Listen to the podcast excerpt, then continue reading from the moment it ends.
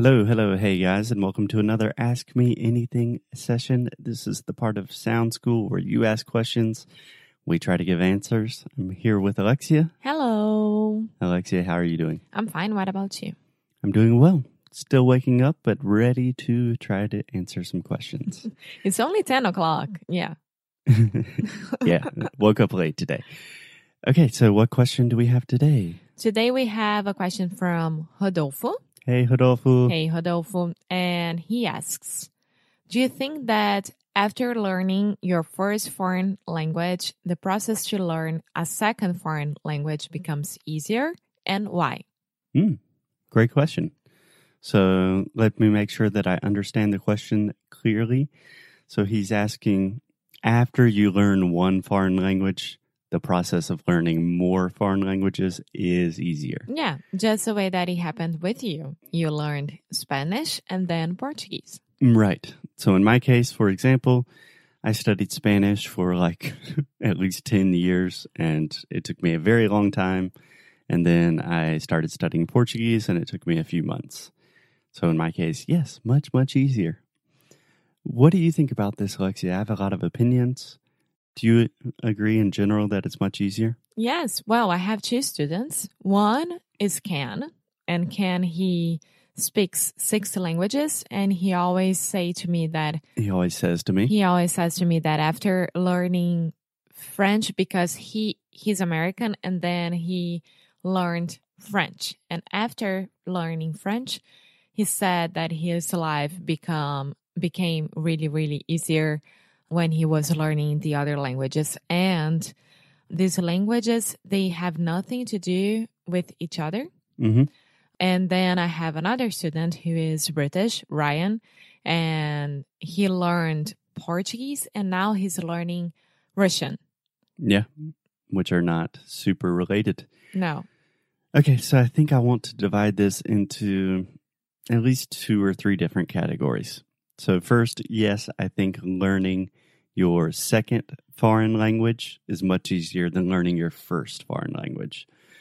And I think the biggest reason is the process and the skill of of learning a foreign language. yeah because they already know how to do it right Right. So learning any new language, it does not matter what language, is really hard. It takes a lot of work, effort, and time. And there are a lot of skills that you have to learn in that process. Like, how do you memorize vocabulary the best? How do you train pronunciation? A lot of the process is really personal and personalized to you. So just understanding what works best for you, that is it's something that takes a lot of time and it's something that you only do once. Yeah. So the first time you make a lot of mistakes, you do a lot of things inefficiently.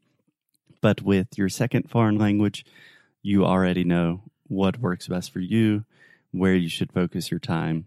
So really the skill of learning a new language is a skill by itself. It does not have to do with the actual language or whatever specific language you are learning, but just the skill of learning a big, long, hard task. yes yes and i'm gonna say one thing here for you to you Sure, to me. that I'm very excited because the next year I'm gonna go back either to French or I'm gonna start for Rio Spanish. Awesome. Yes.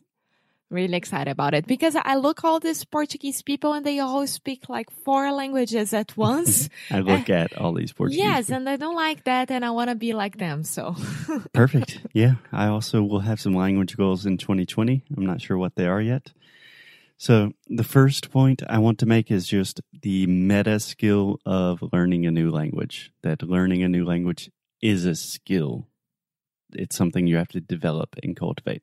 Yeah, but it's it's not something like that you have it and I don't have it. Anyone can do it. No, it's just learning the process Yeah. and learning how to use the process in the most effective way for you personally. Second thing, I would add just a confidence boost. So if you have already learned one foreign language, that gives you a lot of confidence that you can do it again. Yeah. And that's really, really important, probably more important than most people think. Yes, yes, it is.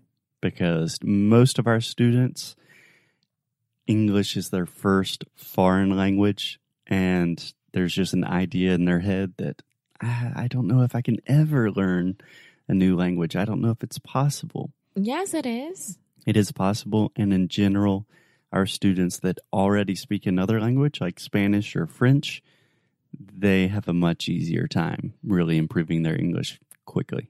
Yeah, me. Yeah. And then, last but not least, my final point is there is an advantage if you are learning relatively similar languages. So, for example, in my case, when I had already learned Spanish and then I started learning Portuguese, it's much easier starting with Spanish than just completely starting from zero. And this is true for almost all Romance languages. so Italian, French, Yes, languages that are derived from Latin, Italian, French, Spanish. Portuguese. Yes. So there are a lot of words in common, a lot of grammatical structures in common.